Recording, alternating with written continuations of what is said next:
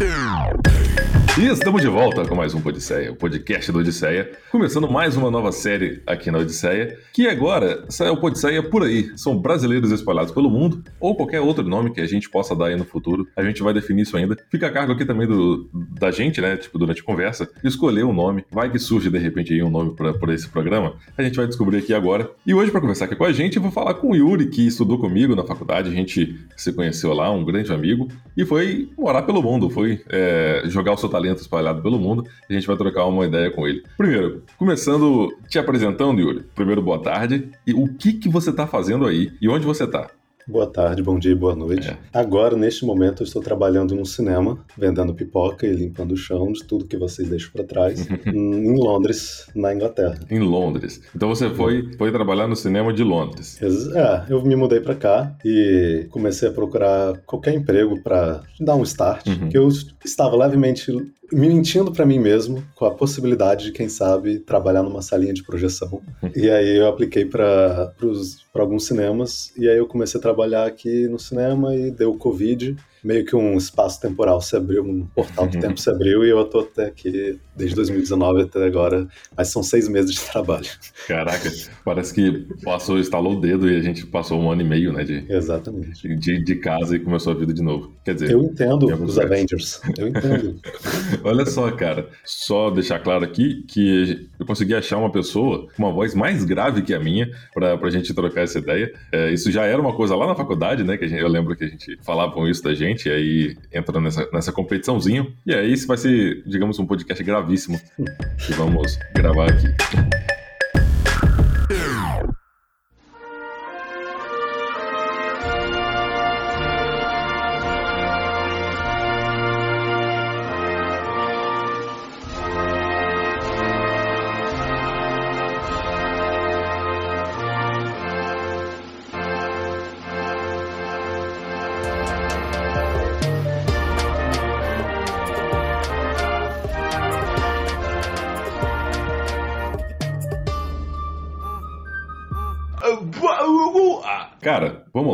Você está em Londres, então. Você está aí desde 2019. Mas como que foi ir para aí? Quando que surgiu essa decisão de falar, puta merda, vou para fora do país? Então, eu vou então fazer um flashback. Porque vai ser um flashback muito grande. eu não sei exatamente quando que, come... quando que a gente lá em casa teve a oportunidade de ter TV a cabo, mas eu era muito pequeno. Uhum. Eu acho que era. Eu, tinha... eu devia ter cinco anos, porque meu irmão não era nascido ainda.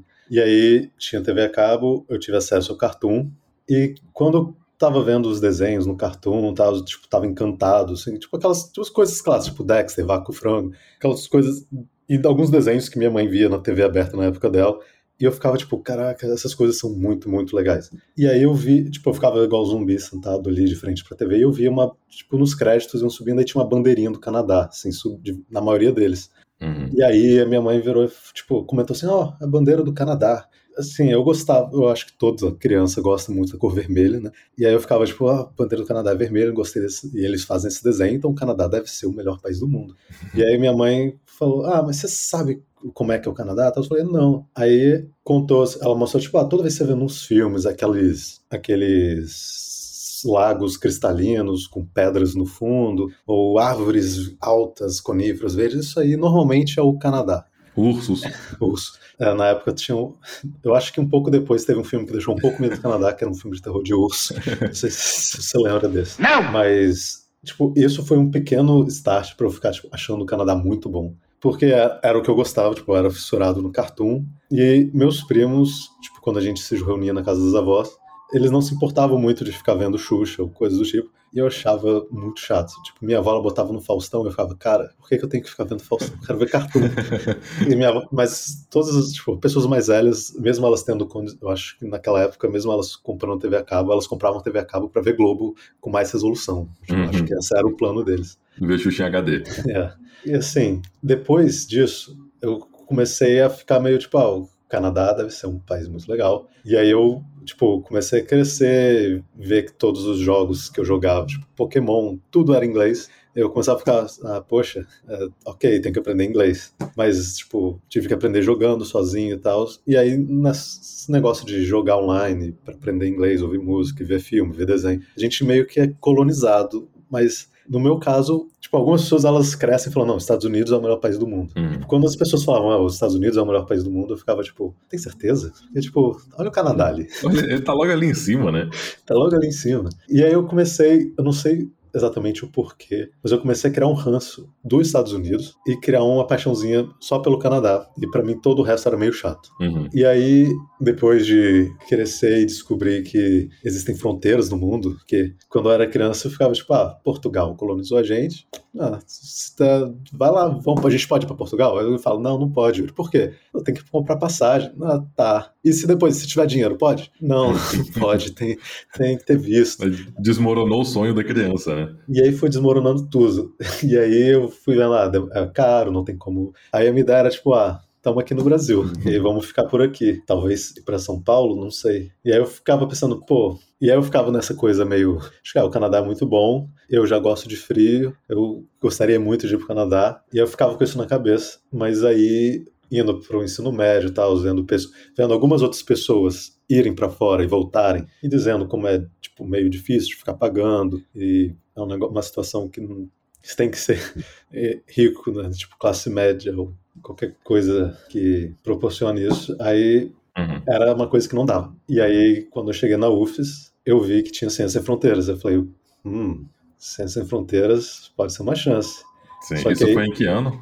2011. 2011. Então, tipo, foi, eles me colonizaram com desenho, eu me rendi, e em 2011, fazendo cinema na UFES, eu acho, pô, vamos ver quais são as opções lá fora. E aí, eu não, eu não tenho certeza quais quais nossos, porque o nosso curso, o seu de publicidade e o meu de cinema, eles estavam juntos no de comunicação, eu não sei exatamente quais países estavam abertos pra gente. Eu, eu sei que tinha uma, uma regrinha específica do Ciências Sem Fronteiras, que as pessoas que faziam tanto publicidade, jornalismo, audiovisual, até arquitetura, conseguiam ir para alguns lugares para é, estudar e assim, pelo Ciências Sem Fronteiras, né? É, aí tinha uma outra regrinha nesse negócio que era, você não podia estar no primeiro período. Você, Isso. Você tinha que ter feito 20% do curso, que no nosso caso seria do segundo, entre aspas, não era muito ao certo, mas era do segundo. Entre o segundo e o terceiro, né? É. E aí veio, e aí aconteceu o maior problema, porque quando eu estava no primeiro período, comecei a planejar, eu uh, comecei a namorar a Laís e a gente começou a planejar, não, vamos ver um jeito de ir para fora.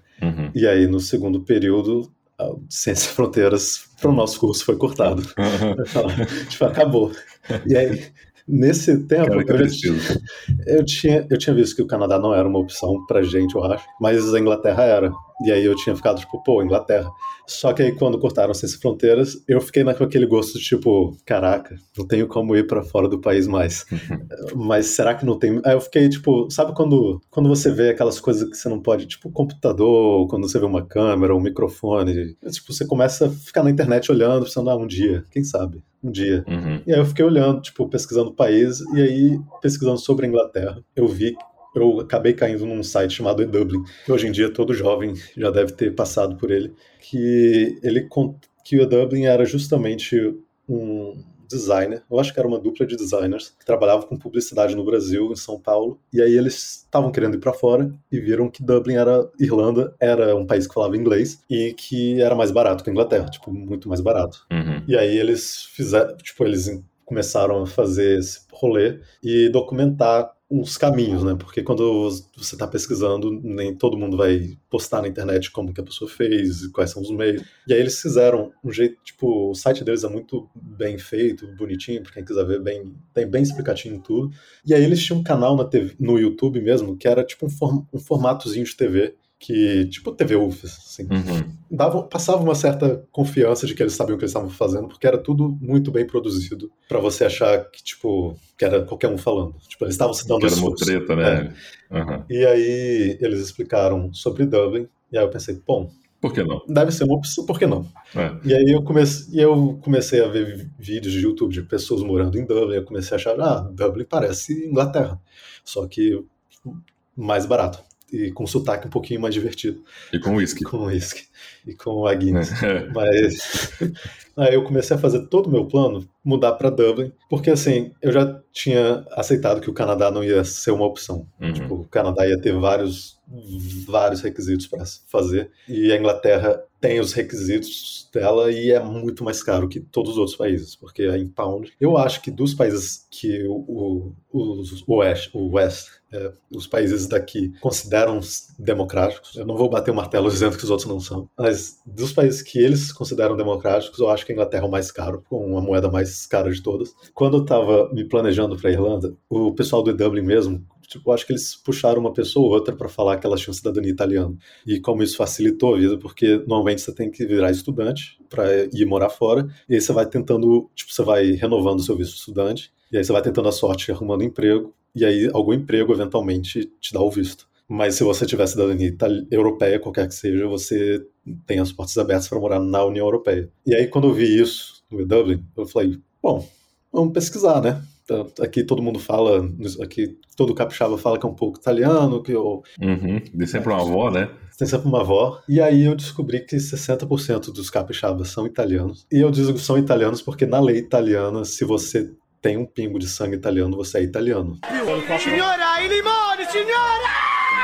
Sem discussão, desde que você nasceu. Você só tem que provar para eles. Uhum. E aí eu comecei a ver o processo de cidadania, e aí eu pensei, e aí eu Fiz tudo isso pensando, vou para Dublin com a cidadania italiana, porque eu vou receber em euro, vai ser mais fácil juntar euro, e aí eu vou para Inglaterra eventualmente, que vai ser mais caro de qualquer forma. Sim. Só que aí, uhum. quando 2015, 2016, quando eu estava começando a terminar a faculdade, eu vi a votação do Brexit e eu uhum. até acompanhei ao vivo, assim, pensando, ah, isso não vai dar nada. Que, tipo, que tipo de idiota vai votar para sair da União Europeia? E, e, aí eu fui acompanhando. E aí o mapa começou a mudar, tipo, de azul para vermelho. Você fica tipo, o que que tá acontecendo aqui? E aí eles votaram no Brexit e eu fiquei, tipo, ok, eu tenho uma, eu tenho uma deadline aqui para me mandar para Inglaterra. Uhum. Não sei se pode ser mais Irlanda. E aí eu acelerei o meu plano e aí eu e Laís conseguimos é, organizar melhor para ir para Inglaterra de uma para vir para Inglaterra de uma vez porque, mesmo que, tipo assim, a gente veio para cá, deu o Brexit, e se a gente gostar, a gente fica. E se a gente não gostar, a gente não vai ter as portas fechadas. Sim, porque vocês já foram com o passaporte, né, é, europeu. Exatamente. E aí, com as regras que ele tem, antes do Brexit, antes da, da, data final do Brexit, qualquer europeu que entrasse poderia fazer o que eles chamam de press settle, e aí com press, depois de cinco anos ou seis anos, você, se quiser, pode aplicar para a cidadania britânica. Uhum. Bom, mas esse processo do, do, visto até que foi rápido, né, assim, dessa, do passaporte europeu, né? Eu digo isso porque a minha namorada, ela acabou de conseguir também o um passaporte europeu, porque a, a, avó dela tem um, laço, um, um traço italiano e conseguiu da família toda. Eu já vou, lógico, casar, né, para garantir o meu passaporte europeu também. Vamos deixar muito claro que o Hoffman falou gravado que ele tá casando para garantir o passaporte dele. é, tá certo. Isso não é nenhum segredo aí, todo mundo sabe que eu tô casando por interesse. E. é, um beijo, Amanda. E aí, o que acontece? Demorou um certo tempo até conseguirem todo, reunir todos os documentos e tal. Para você, esse processo foi mais fácil, assim? Tipo, você precisou ir num, numa cidadezinha pequena, descobrir a certidão de óbito de alguém? Não, não foi, foi complicado. Mas eu digo que eu tava me preparando, tava me preparando desde 2011 mesmo. Focadaço, tipo, né?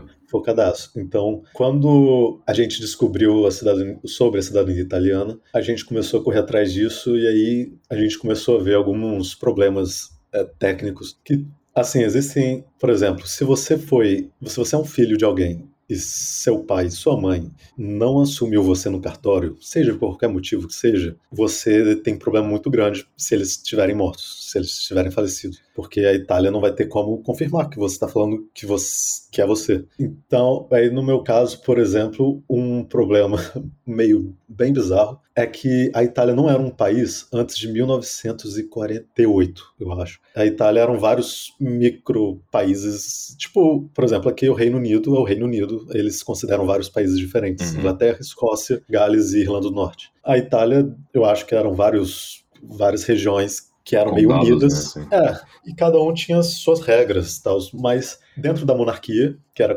tipo eles tinham as regras monárquicas até 1948, ele é meio que é proibido uma mulher italiana passar a cidadania, porque ela não é uma cidadã. Tipo, a mulher, ela é ela é simplesmente uma posse do marido E aí, se ela casar com um italiano, os filhos dela são italianos. Uhum. Se ela casa com um escocês, o filho vai ser escocês ou, tipo, sem. Tipo, a Itália não quer nem saber. Uhum. E aí, quando a Itália virou democracia, eles mudaram essa regra, felizmente. Só que aí existe um outro detalhe jurídico que é que na Itália e no Brasil, eu acredito também que seja assim: uma lei, quando ela é aprovada, você não pode começar a caçar pessoas descumpriram essa lei antes dela ser aprovada. Uhum. Então, se for proibido usar óculos a partir de hoje, eu não posso caçar você porque você usou óculos antes de hoje. Então, isso Estaria fudido, né?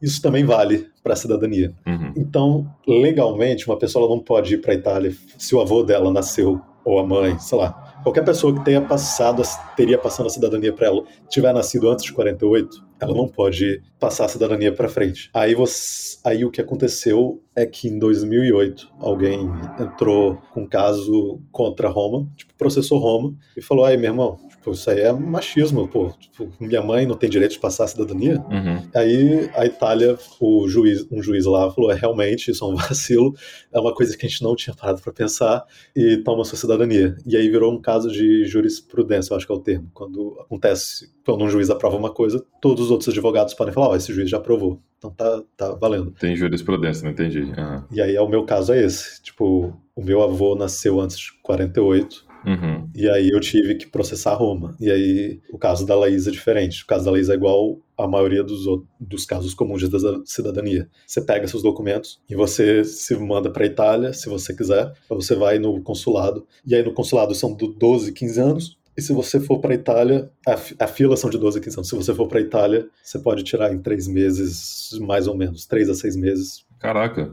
se você tem os documentos, né? é. E aí tem todo um processo e achar documento no Brasil é uma coisa muito complicada. Tipo, eu achei do, tipo, se você uma dica aí para qualquer pessoa que queira ver se ela consegue rastrear seus avós, ou bisavós ou tataravós, no centro de Vitória tem um arquivo, eh, esqueci o nome, mas é uma tipo uma biblioteca de arquivo público que tem todos os registros de navios que atracaram no Porto de Vitória ou no Espírito Santo, incluindo os navios italianos. Uhum. E aí, se você for lá, você consegue, se você tiver o nome da sua família ou qualquer coisa, você consegue rastrear o navio. E aí, rastreando o navio, por exemplo, eu consegui achar igrejas da Itália, de onde meu, os meus é, antecedentes, que falam? Ancestrais. ancestrais, é, que os meus ancestrais vieram. Aí quando você chega no Brasil, a galera, o, o italiano, ele às vezes não sabia escrever nem ler o próprio italiano e não- também não saberia português. E as coisas começam a ficar complicadas. Algumas cidades pequenas também. Tipo, tem, vai ter cartório que vai te falar, ó, vou fazer uma pesquisa para você aqui de 10 anos. Tipo, você falou que seu avô nasceu em 40, eu vou fazer uma pesquisa em de 1930 até 1950, porque naquela época a galera meio que não se importava e Uhum. parecia cinco anos depois para registrar. Então tem essas coisas. Época de guerra, enfim, né? Eram, eram outros tempos, né? Não tinha WhatsApp, não, Não tinha fake news, assim, é, era complicado. Mas aí você foi, então, para Inglaterra, depois de tirar. A Laís também conseguiu, né? A cidadania dela. É, eu entrei com o meu processo, aí eu vi que o meu processo, por ser jurídico, ser um processo que depende de juiz, e a Itália ser também enrolado igual o Brasil, Uhum. aí eu vi que o Brexit ia acontecer antes do meu, da minha cidadania. E aí a gente veio fazer a dela primeiro. Tipo, Enquanto o meu estava sendo feito, a gente veio fazer o dela para correr do Brexit. Uhum. E deu exato, tipo, a gente chegou em setembro na Inglaterra e o Brexit rolou em novembro, Caraca, um tempinho depois. É. foi no 45 do segundo tempo, né? Meu É. Deus.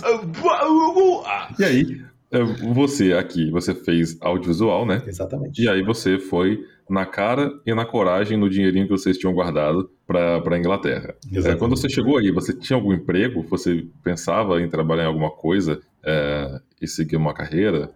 Tipo, tenho o meu sonho, meu projeto de conseguir entrar na indústria deles aqui de filme. Uhum. Fazer um episódio de Doctor Who? É, quem sabe. Participar de Game of Thrones. É, agora que tá flopado, talvez fique mais fácil. É verdade, tem o spin-off, né, agora. Tem, Tem, tem um spin-off. tem né? Senhor dos Anéis também, a série de Senhor dos Anéis. Tem o Senhor dos Anéis. Estão fazendo. Obi-Wan, a série do Obi-Wan tá sendo gravada em Londres também. Olha só. Mas, é, é, tipo, eu juntei, eu e o Laís juntamos todo o nosso dinheiro. A gente tipo, foi muito pão duro desde 2011. A gente guardou tudo possível. Tipo, lá na UFES mesmo, a gente tinha alguma festa para participar e tal, a gente não ia para economizar. E, e aí a gente junta, a gente Porque o Dublin e outros canais, eles te dão tipo, uma tabela de quanto você deveria, quanto seria o ideal para você conseguir guardar e quanto cada isso. Porque assim, se você fosse mudar, o país ele também tem uma exigência. Então você não vai você não vai mudar sem nada, se você for legalmente. E aí você vai com esse dinheiro guardado, e aí eu vim com dinheiro guardado para ter esse tempo para procurar emprego. Só que, assim, as coisas são em euro e em pounds, cara. É muito caro. E hoje tá pior, né? Tá pior hoje. Conforme o tempo, tipo, passa uma semana, você começa a ficar preocupado. Eu só saí aplicando para qualquer. Tipo, eu tentei, assim, um mês aplicar para empregos na minha área. Só que, assim, depois de um mês eu comecei a aplicar para qualquer outro emprego. Para empregos. É.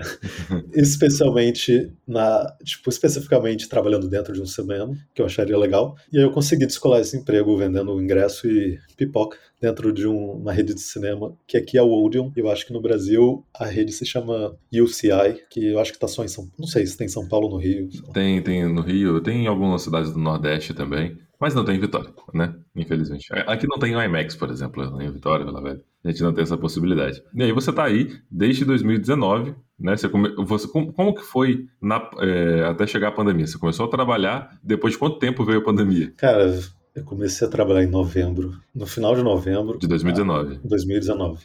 Aí passou novembro, dezembro. Chegou em, em janeiro, eu acho que a gente já estava começando a conversar, porque a China, eu acho que a China já tinha rolado alguma coisa em novembro. Uhum. E a gente estava falando como se fosse, tipo, qualquer coisa, tipo, ah, tá rolando lá, né? E aí eu lembro que, feve... acho que foi em fevereiro, eu perguntei pro gerente que me contratou, assim, ah, e aí, quando é que a gente vai fechar? Porque eu tava já vendo o Atila começando a hum. fazer uns tweets, uns vídeos no YouTube. Aí o meu gerente falou: Você, Odeon?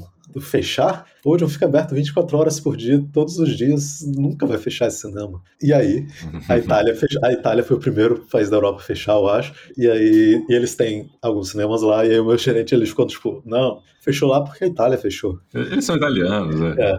E aí veio o lockdown, e aí é que acontece assim, a gente fica na área central de Londres, numa parte bem turística. E muitas, tipo, antes do lockdown, muitas, muitas pessoas apareceram no cinema com mala de viagem. E, Londres tem, tipo, cinco aeroportos internacionais. Uhum. Então, eu, tipo, eu vi as notícias, eu ficava vendo as malas, ficava, ah, já era. É perigoso até na calça ele cagar. Eu tô ferrado. Você tava vendo a desgraça acontecendo, né? É, é, eu tava vendo, cara, quantos dias pra eu pegar? E aí eu peguei, eu comecei a ter os sintomas. É, tipo, eu comecei a tossir seco, eu comecei a ter leve dor de cabeça, eu come, comecei todos os pequenos sintomas de quem acha que tá uhum. tudo bem. Aí eu falei, merda, peguei. E aí eu liguei para eles, foi 15 de março. Falei, ó, tô com Covid aqui, tô com sintomas. Aí eles falaram, tá, fica em casa. Aí dois dias depois a Inglaterra falou: ah, tá todo mundo que tem que fechar. Caramba. E aí Meu Deus. Fiquei, Mas ficamos em lockdown. Deu o diagnóstico mesmo de Covid para você? Tipo assim, na época que eu peguei todos os sintomas, eu liguei para porque aqui tem SUS também, para uhum. qualquer pessoa que esteja reclamando do SUS. NHS, né? É, é o NHS. Eu liguei pro NHS e aí, cara, a voz da pessoa me atendendo era tipo aquela voz de pena, desespero e é, não tenho nem gerente para te passar o telefone. Caramba. É, tipo, ela, a pessoa me atendeu e falou: Você consegue respirar? Aí eu falei: Consigo. Então você tem que ficar isolado, tá bom? eu não tenho mais o que te fazer. Aí eu falei: Tá bom. tipo, ela falou de um jeito tentando ser menos desesperadora, mas no tom de voz, você você já entendeu, tá? E foi tudo no tem. início, né, cara? Então, tipo, a galera tava entendendo ainda o que que era a parada, né? Assim, é. não, sabia muito bem o que que era o vírus e tal. Exatamente. Eu lembro de um colega de trabalho falando, a Organização Mundial de Saúde chamando de pandemia, você vai criar mais pânico. e aí meu gerente, é, não entendi chamarem de pandemia assim. Mas a, a, a condução da pandemia na Inglaterra também foi até certo ponto meio diferente do resto da Europa, por conta do Boris Johnson, né? Depois é. que ele quase morreu, em que Exatamente. as coisas meio que mudaram aí. Né? o Boris Johnson é a nossa versão. Isso é até injusto falar que é o nosso Bolsonaro, porque o Bolsonaro é muito pior, mas não tem compa... Tipo, se fosse para comparar com Donald Trump, ele seria um Donald. O que um britânico seria. Tipo, ele é mais educado. Pontual. Ele tentou fazer o rebanho. Tipo, ele. É porque assim, aqui na Inglaterra, as pessoas elas têm esse negócio, tipo, não, nós somos o, o, o Oeste, né? Nós somos o West Countries, a gente tem liberdade, a gente sei lá o quê. E aí um país, um, um partido conservador como o do Boris Johnson, por causa do Brexit também, porque o Brexit vai trazer problema financeiro, ele vai tentar arrumar desculpa, tipo, vai tentar se justificar com liberdades pessoais, coisas do tipo, Uhum. para tomar algumas decisões, o que levou ele fazer essa coisa aí de imunidade por rebanho, tentar um pouco e falar, eles têm um negócio aqui que eu acho até meio brutal, assim, que é tipo assim, a gente confia em você para tomar a sua decisão. Uhum. Então, imagina, tipo assim, eu fui pesquisar para ver se dava para pegar cadeiras, tipo cadeira de computador, tipo o tamanho de cadeira game, e levar dentro do metrô. Uhum. E aí a regra é a seguinte: se você conseguir carregar, se você conseguir puxar, é, pegar e levantar na escada, você pode trazer o que você quiser. Caraca. Contanto que você consiga carregar. E não peça ninguém pra. Se você pedir ajuda, talvez você possa ser multado. Aí eu, eu acho isso meio brutal, porque você confia É. que uma pessoa vai ter uma boa. Tipo, eu não confio em pessoas para tomarem decisões. Exatamente, confiar muito no ser humano, né? E, e aí é um problema. É um problema. Mas aí, então, logo depois que você começou a trabalhar, deu esse tempinho, você pegou e veio a pandemia. Aí vocês ficaram quanto tempo parados é, até voltar, assim, tipo, falarem, não, beleza, acho que agora dá pra abrir cinema, saiu regrinha do governo que a gente pode voltar. Cara, eles têm uma piada aqui com o Boris Johnson que eu acho que para traduzir seria tipo mola. Tipo, ele é uma mola que ele decide. Tá lockdown, não tem lockdown. Lockdown, não tem lockdown. Uhum. Imagina isso numa sketch de Monty Python. Exatamente. E foi assim, o Partido Conservador não quer fazer lockdown. Eles querem, é, tipo, querem proteger o business independente do, das consequências. Tipo, eu, como funcionário do cinema que limpa o chão e limpa sua pipoca suja, posso pegar o Covid, mas o, o jogo não pode parar. Uhum. Tipo, eles, eles querem fazer isso, mas eles, dá, eles eventualmente dão um braço a torcer porque, tipo, eles têm medo também tipo, de consequências econômicas piores, essas coisas do tipo. Então, eles ficavam vendo uns gráficos deles lá, os dados deles, e aí chegava, tipo, começou em março. Chegou, tipo, junho, começou um papo, oh, acho que a gente vai abrir, acho que já tá tudo certo para abrir de novo. Vamos, a gente vai. E aí começa a liberar um pouco algumas coisas, e aí deixa tudo ruim de novo. E aí eles falam, não, não, vamos voltar, vamos voltar para casa. E aí fica nessa onda. A gente abriu o cinema uma vez, eu acho que foi de setembro até novembro de 2020, e aí deu lockdown de novo. E aí, aí quando ele deu lockdown de novo, ele falou, prometo para vocês, vai ser só até janeiro. E aí chegou março, abril, e aí eu acho que eu acho que eu voltei a trabalhar em maio de 2021. Caraca. Então você começou em, uh, no final de 2019, mas voltou mesmo no, em 2021. É. Você ficou um ano inteiro, cara. É, acho, acho, que eu trabalhei seis meses nesse tempo. Foi, foi muito bizarro. Assim, a, a, aqui no Brasil as coisas foram bem diferentes, né? É, infelizmente. É começar que nada parou de verdade, assim, de fato. Pode não dizer que não, no início, ali em março, abril, as coisas pararam um pouquinho. É, e a gente até falava, não, pô, isso aí vai ser coisa de três semanas, quatro no máximo, a gente já tá voltando. E não sei o quê. E aí, foi, dali pra frente foi só pra baixo, foi só. Dali pra frente foi só pra trás. É. E as coisas foram piorando pra estar no ponto que tá hoje, assim, né? É... E eu te, vou te falar que as pessoas aqui olham pra mim com pena. Eles falam, ah, caraca, Brasil, né? É. Entrou agora no trabalho uma garota que é a família da Bolívia. Aí eu perguntei como é que tá o lockdown, como é que tá a situação na Bolívia. Uhum. Ela falou, ah, teve, por causa do golpe militar tal, as pessoas elas não acreditam muito no que o governo fala. Mas fora isso, eu ouvi notícias do Brasil, né? Sinto muito. é, tipo, pô, aqui teve um golpe militar, assim, teve problemas em eleição, não sei o quê, mas, pô, você estava no Brasil, né, cara? É. Você é brasileiro. É, é, cara, a gente, a gente virou motivo de pena mesmo. Se isso, se isso pelo menos facilitar a entrada dos brasileiros em outros lugares, né? Tipo, não, beleza, brasileiro, vai, por favor, vai. É.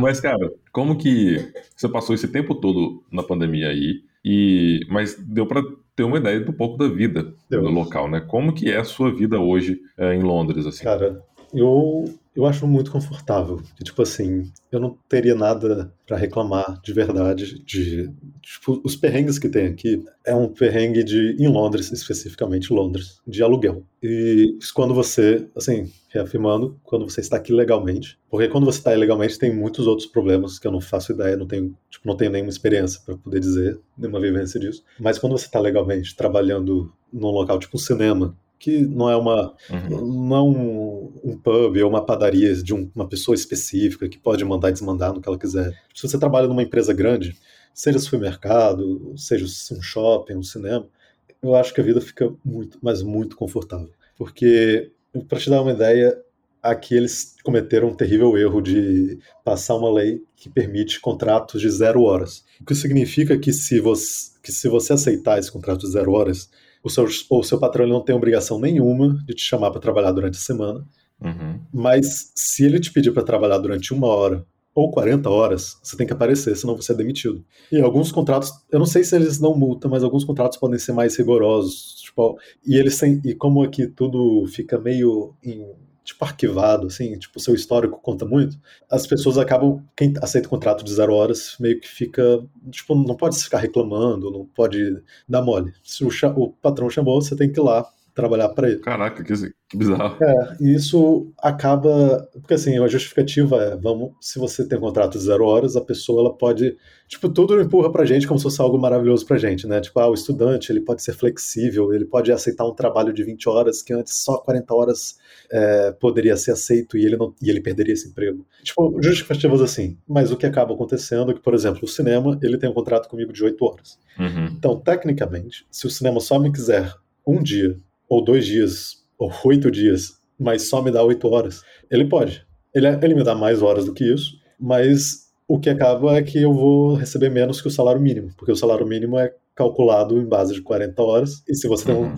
Esse, esse, esse contrato de, hora, de 8 horas é por dia? É por semana. Por semana. É, tem gente que tem zero horas por semana, então fica realmente a mercê do chefe. Se o chefe uhum. acha que precisa de você, te chama. E se o meu contrato é de 8 horas, então eles são obrigados a me dar 8 horas, mas se eles precisam de mim mais tempo, eu tenho que estar lá mais tempo. Entendi. Senão eles podem me demitir. Uhum. E você recebe o semanal. É, e eu, nos casos do cinema, eu vou receber mensal igual no Brasil, mas em muitos outros locais vai ser semanal. Uhum. E aí, eu recebendo abaixo, tipo assim, eu não tô tão abaixo do salário mínimo, porque tem muito. Eles me dão horas razoáveis, assim, tipo, eu tô trabalhando, tipo, 30 horas, de vez. Às vezes eles, dependendo da semana, eles dão 27, 36, vai flutuando. Mas eu estou abaixo das 40 horas e no contrato de zero hora, no contrato deles especificamente, por exemplo, se você tem intervalos, eles também não pagam intervalo. Tem. Sim. Então você recebe ainda menos. Então, assim, eu definitivamente recebo abaixo do salário mínimo, porém, vivendo abaixo do salário mínimo, vivendo com a Laís, minha esposa, e ela recebendo um pouco a mais do salário mínimo, ou salário mínimo um pouco a mais, não lembro direito, mas tendo um outro emprego, tipo, a gente vive muito confortável, tipo, porque a gente consegue pagar o aluguel e a comida, tipo, todas as outras coisas aqui são bem, é, tipo assim, em algarismos, porque, tipo, se eu falar que o negócio custa 3 pounds, tipo, alguém pode falar, pô, 3 vezes 8 é meio caro. Uhum. Mas, para quem tá ganhando aqui, pensa que um supermercado é tipo uma loja de 1,90. Quase tudo é abaixo de 2 pounds. Você quer leite, você quer pão, tipo, você vai ver tudo, tipo, um em alguma coisa. Tem mais poder de compra, né? O seu dinheiro rende, no fim das contas, né, cara? É, rende e é seguro. Até no trabalho mesmo, o meu chefe, eles são mais, tipo, sensíveis e Tipo assim, no meu caso, eu não trabalho para o chefe, chefe, chefe, trabalho para um gerente. Uhum. E o gerente é o intermediário. Então, ele também é um funcionário, né? Então, nesse caso, os meus gerentes são bem mais compreensíveis do que no Brasil. Eles, tipo, se você falar, ah, eu tenho alergia a tal coisa, ou tenho, eu, não posso, eu não posso fazer tal coisa. Por exemplo, eu estava trabalhando com um cara que era um senhor chinês. Eu acho que ele, eu acho que ele era um chinês de 60 ou 80 anos, eu não lembro. Mas, tipo, ele era uma pessoa muito daquelas pessoas idosas que andam devagar, uhum. falam devagar. E ele estava trabalhando lá e meus chefes eram compreensíveis com eles, porque, tipo, ah, vamos ajudar esse cara aí. Sim, e ele morreu ou não? não. Ah, ele, é, quando rolou, a, assim, eu não sei, né? Quando rolou a pandemia e o, o cinema falou que ia voltar no meio da pandemia, ele achou melhor para a saúde dele não ir trabalhar, porque não é seguro, obviamente. E aí ele saiu do. Aí o cinema abriu mão dele.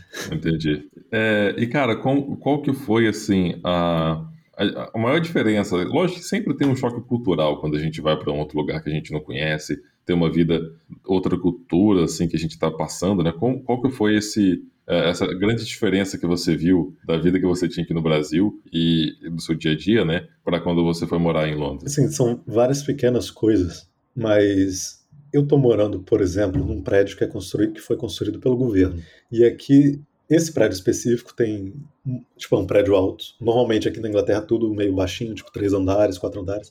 E daqui da minha janela eu consigo ver várias casas de classe média, casas que você olha e fala, caraca, essa pessoa deve ter dinheiro. E casas de construídas pelo governo de novo, que seriam, assim, se você forçar muito a barra, seria uma talvez chamar de favelas, uhum. mas porque aqui não tem. Entende? Tipo, o governo ele constrói casas, eu acho que tipo minha casa, minha vida. Só que ele dá conta de construir, assim, dá conta, eu não vou dizer que ele tá dando conta, porque tem uma crise de aluguel muito grande, mas eu consigo ver tipo essas casas de pessoas bem pobres na mesma rua de casas de pessoas bem ricas. E essa mistura acontece em tipo todos os lugares. No meu cinema, por exemplo, eu às vezes sirvo pessoas que você olha para a pessoa e você fica perguntando se a pessoa usou o último dinheiro dela da semana para comprar aquela bebida que estava lá ou aquela pipoca. E às vezes eu atendo pessoas que são que você olha e fala, essa pessoa ela deve ser parente da rainha, porque pela roupa assim você já fica tipo, tipo caraca, deixa eu, me, eu tenho que me curvar a você. É... Mas essas casas do governo, vocês também pagam aluguel?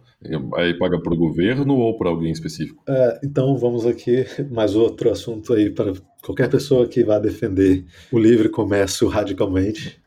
o governo cria casas para as pessoas que não têm dinheiro. Uhum. E aí, como o comércio é livre, depois que você tem sua casa, você aluga sua casa. Isso é safadeza. Yeah. Ah, entendi, entendi. Então a pessoa, tipo, não tem dinheiro para ter uma moradia, ela ganha do governo, e aí depois ela aluga essa casa que ganha do governo. Exatamente. E aí, por exemplo, uhum. a, cara, a crise de aluguel, que é muito maluca, ela é muito estranha, é uma coisa que deve, com certeza, deve beirar a legalidade, porque assim, é, o mercado é livre, de fato. E aí, uhum. o meu landlord, ele. que, que ele se chama um landlord? É um nome chique demais para alguém que simplesmente faz, pode estar fazendo pilantra, a pilantragem legal. Que ele tem esse apartamento que é que em tese deveria ser para pessoas que não têm dinheiro e não têm moradia. Uhum. Ele aluga isso aqui. Ele tem uma outra casa em Londres que ele também aluga. Ele tem uma casa na Escócia que ele também aluga. E em alguma outra região da Inglaterra, no meio da Inglaterra, ele também tem outra casa. E ele tem uma casa em, em Marrocos. Eu acho que ele tem uma casa, eu não sei, outro país que, que ele tem outra casa também. Então, tipo, essas pessoas elas vão porque uma porque aqui o aluguel é tão caro em Londres que uma vez que você arruma um aluguel, eu acho que se torna possível você ir juntando. Sim, se você quiser, se você não for já rico, você pode arrumar um aluguel e aí você compra outra casa depois e aí, tipo, cada aluguel vai se pagando as prestações para o banco. Entendi. Porque é muito disputado. Tipo, tem muita gente querendo morar aqui, é muito disputado, o aluguel vai ser muito alto. E, assim, aqui é um país que tem rainha, tem lords e tem, tipo, existem terras que não são uhum. para população. Então, eu acredito também que essas leis, elas também protejam pessoas que são literalmente os landlords de verdade. Tipo, os caras são donos de terras, eles alugam. Porque aqui na Inglaterra você pode, por exemplo, comprar uma casa e essa casa não é sua, porque você comprou ela por 100 anos e essa casa volta a ser da família que te vendeu. Entendeu? Entendi. Que bizarro. Essas casas são casas bem simples, bem pobres, mas elas estão na mesma rua que casas bem sofisticadas, casas bem. que só olha, você fica até meio assim, caraca, dá nojo de olhar essa casa aqui. E você vê essa mistura de pessoas de diferentes é, classes de dinheiro é, convivendo juntas. Isso é uma coisa que eu acho bem legal, porque tipo, as pessoas aqui realmente elas não vão te tratar mal pela profissão, tipo, profissão que você está tendo. Claro que vai ter umas exceções e tem pessoas de outros países também, porque aqui é uma capital multicultural, mas no geral o inglês ele vai tipo ser educado independente do seu trabalho com você e ele vai tratar quase igual todo mundo. E uma outra coisa que é muito diferente do Brasil, que existem pequenas e grandes e médias mentiras que toda nação conta para si mesmo. Uhum. E eu uhum. não vou dizer, eu não vou julgar qual é pequena, qual é média, qual é grande. O Brasil se declara um país multicultural. O Brasil se declara que é um país de várias culturas misturadas. Aqui, morando na Inglaterra, eu acho que o Brasil é um país que ele meio que matou várias culturas. Porque se você parar para pensar a cultura do índio, a cultura uhum. do africano, tipo, de cada país. Por exemplo, existem vários países da África. E a gente não, meio que não vai dar para sair definindo exatamente de qual país que a gente tem a comida X. A gente meio que misturou, e aí Portugal e qualquer outra pessoa que estivesse no poder depois, meio que, meio que obrigou a gente a ser uma coisa meio. uma meio neutra, assim, tipo, a gente não tem uma discrepância Entendi. dentro das, das dos imigrantes que vieram para cá. A gente tem diferença entre alguns estados, sim, sim. mas quando você está em Londres, você e assim, eu não estou dizendo que isso é bom ou ruim, porque eu acho que tem uma coisa boa no nosso caso, que a gente não faz uma discriminação em relação à comida, por exemplo. Tipo, todo mundo come arroz e feijão. É daqui, né? Tá ok. É, mas aqui você consegue ver a diferença muito grande do tipo dos estabelecimentos, dos grupos de prédios. Você consegue ver, esse é o grupo dos indianos, esse é o grupo dos escoceses, esse é o grupo dos ingleses. E eu vou te, eu vou te dizer que é, eu não lembro de ter visto uma pessoa branca e uma pessoa negra, uma pessoa preta indo juntas para o cinema. Tipo, eu já vi grupos de pessoas pretas indo para o cinema, grupos de pessoas brancas indo para o cinema, e às vezes e aí você tem misturas de pessoas que são minorias diferentes. Tipo, já vi latino, já vi é, muçulmano, já vi é, italiano, tipo, pessoas que são estrangeiras juntas indo para o cinema. Sim, mas as pessoas que cresceram aqui, eu ainda são britânicas, mas são de culturas diferentes. Eu não vi elas se misturando. Isso é uma coisa que você acaba vendo uma multiculturalidade. Você acaba, tipo, se eu quiser experimentar uma comida indiana, eu posso ir ali na rua e ir com um indiano, indiano e com uma comida que o indiano Sim, está fazendo. Que para ele é só comida. Que para ele é só comida. Mas, ao mesmo tempo, isso pode ser ruim, porque eu não sei se isso demonstra um, um racismo muito forte ou algum tipo de barreira de, de, dos próprios britânicos de entregarem, integrar a sua própria sociedade. Entendi. Tem, tem uma resistência, né, de ser mais homogêneo. É, é, isso tem bastante em Nova York, por exemplo, que é uma cidade que você percebe os bairros assim bem característicos, né, de diferentes locais. Né? Tem a Chinatown, tem a Little Italy, tem vários outros locais que você tem o bairro de judeus, você vai percebendo isso, né? Acho que talvez seja o caso desses grandes centros, dessas grandes cidades, ter esses pequenos centros de diferentes locais do mundo. Exatamente. Eu acho que sim. Acho que também é porque aqui, se você, por exemplo, no Brasil, a gente tem esse negócio que a gente aceita o imigrante, principalmente se ele for europeu, se for americano, a gente vai falar, pô, da hora, você é uhum. um gringo e tal. E se ele falar que ele é brasileiro, a gente só vai ficar tipo, azar o seu. A gente não vai falar, não, você não é brasileiro. A gente não vai ficar sendo chato. Não, que pena que você é brasileiro. É, se você faz questão, toma aí. tá tudo bem por mim. Aqui, eu vi, aconteceu com uma colega de trabalho minha, ela é uma britânica, de olho azul, loura, que ela, ela tava sem crachá uhum. de, com o nome dela. E aí ela pegou o crachá de uma pessoa que não trabalhava mais lá, mas o nome da pessoa era Aisha. Pelo que eu entendi, é um nome. Indiano. É, eu é, não sei de onde que é. Mas não é o nome deles. Uhum. E aí ela tá usando esse crachá, um britânico foi é, no caixa dela pedir pipoca, sei lá, e aí ele puxou o assunto falando: Ah, de onde que você é? Aí ela, eu sou daqui. Aí ele, ah, não, mas da onde você é mesmo? Tipo, eles estavam perguntando de onde você vem mesmo, porque eles querem saber de onde sua mãe veio, de onde seus avós veio. Ela, eu sou daqui, nascida uhum. na Inglaterra. Minha mãe, ela tem que falar, minha mãe é nascida na Inglaterra. Aí ele, ah, tá, é que seu nome é Aisha, né? Ela, é. é. e daí? Mas, e eles têm essa chatice. Tipo, eles têm uma barreira de aceitar que, que você pode ser do país deles se sua mãe não foi. E isso é triste, bem triste, no meu ponto de vista, porque uhum. eu tava no caixa e veio um garoto preto que também trabalha no cinema, e aí ele falou comigo assim, ah, por causa do, do meu sotaque, ele falou, de onde que você é? Assim, empolgado. Eu falei, ah, eu sou do Brasil e tal. Eu perguntei, de onde você é? Aí ele travou, aí ele falou, ah, eu sou do... Acho que ele falou, sou do Congo. Eu falei, você é do Congo? Aí ele, ah, você fala fluentezão e tal. Aí ele, ah, não, eu nasci em Londres, mas minha mãe nasceu no Congo. Aí você fica tipo, ah, é. ok.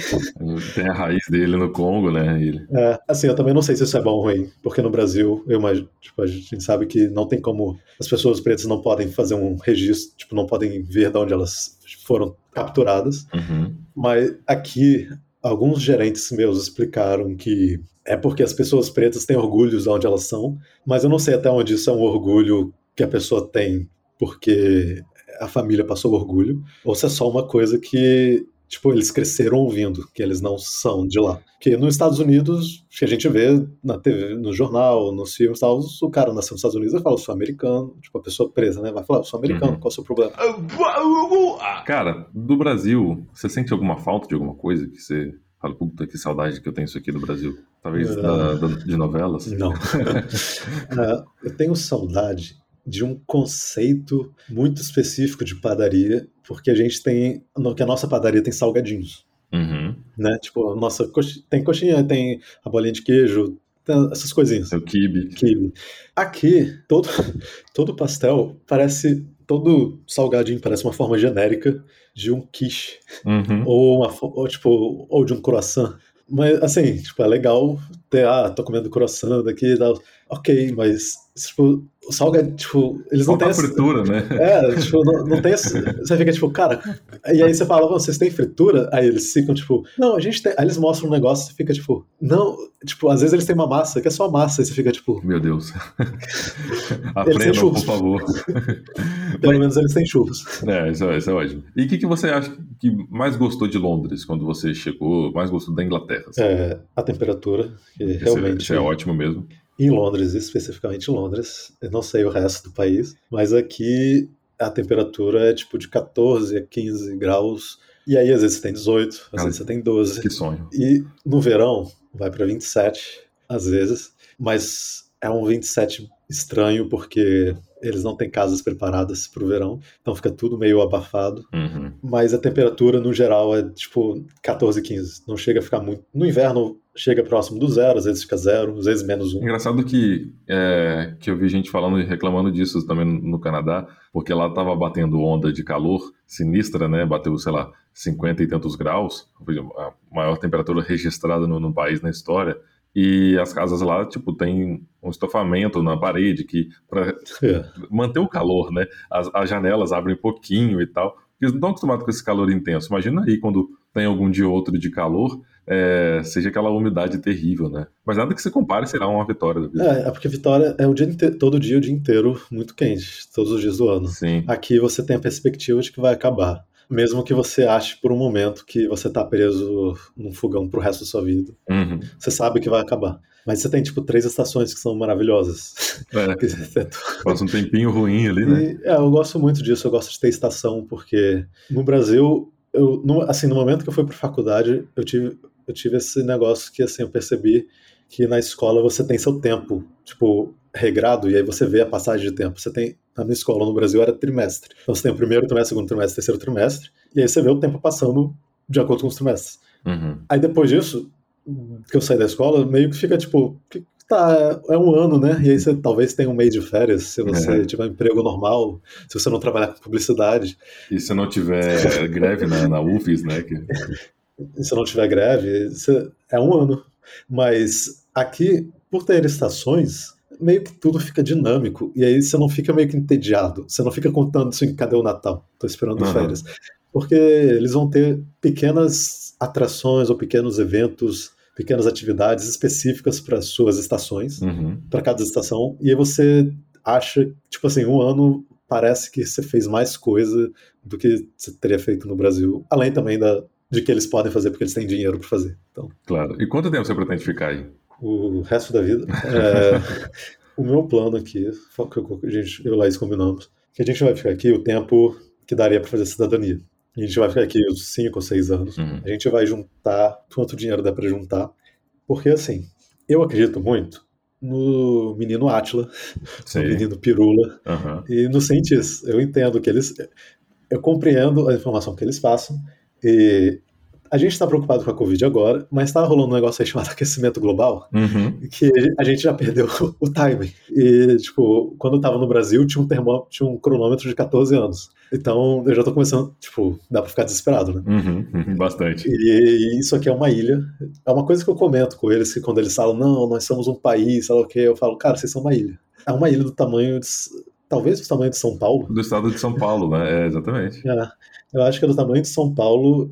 E assim, se o nível do mar subir, cara, não vai ter aluguel que aguente isso aqui, porque já tem muita. Tipo, o aluguel já é muito caro em Londres para as pessoas que estão aqui. E um vídeo, eu acho que do Atila ou do Pirula que eu vi, alguém explicou de uma maneira muito inteligente, que eu não vou saber explicar, que o aquecimento global vai fazer pessoas do, da parte sul do mundo migrar para cima. Eles vão para a Europa, as pessoas vão ir para os Estados Unidos e vai aumentar o aluguel na Europa, tipo, vai começar a causar pequenas crises. Uhum. E eu tô me planejando para isso. Estou pensando assim, se em seis anos que der para eu arrumar a cidadania, tipo, eu não ver que rolou alguma movimentação decente para resolver esse problema, se eu tiver desconfiado de que a gente realmente está acabado, eu acho que eu vou tentar. Assim, eu ainda tô torcendo, porque agora que já rolou o Brexit eles já fizeram a merda, o Boris Johnson e o Partido dos Conservadores querem muito fazer uma união entre Austrália, Nova Zelândia e Canadá, que são os países que eles colonizaram, né? Eles querem trazer a colônia de volta. Eles, eles querem sentir colonizadores de novo. Eles têm essa ideia de que talvez, quem sabe, eles consigam tratados para também tipo, fazer uma União Europeia, só que deles, é tipo, facilitar também transição e tal. Uhum.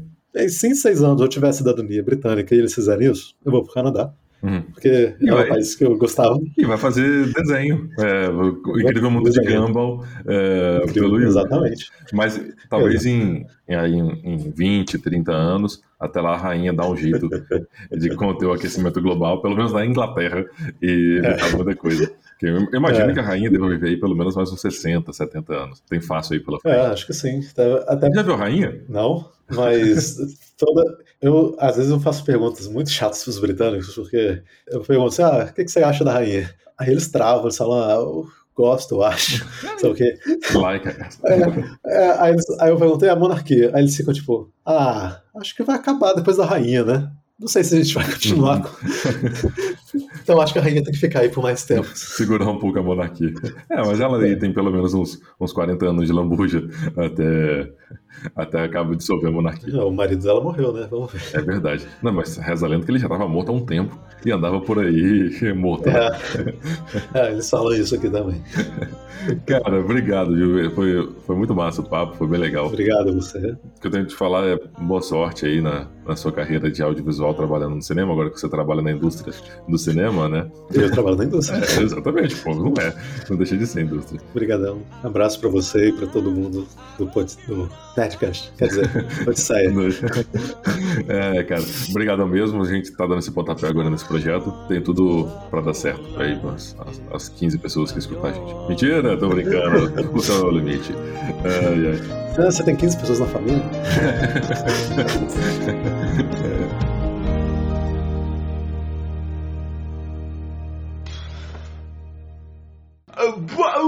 Ah,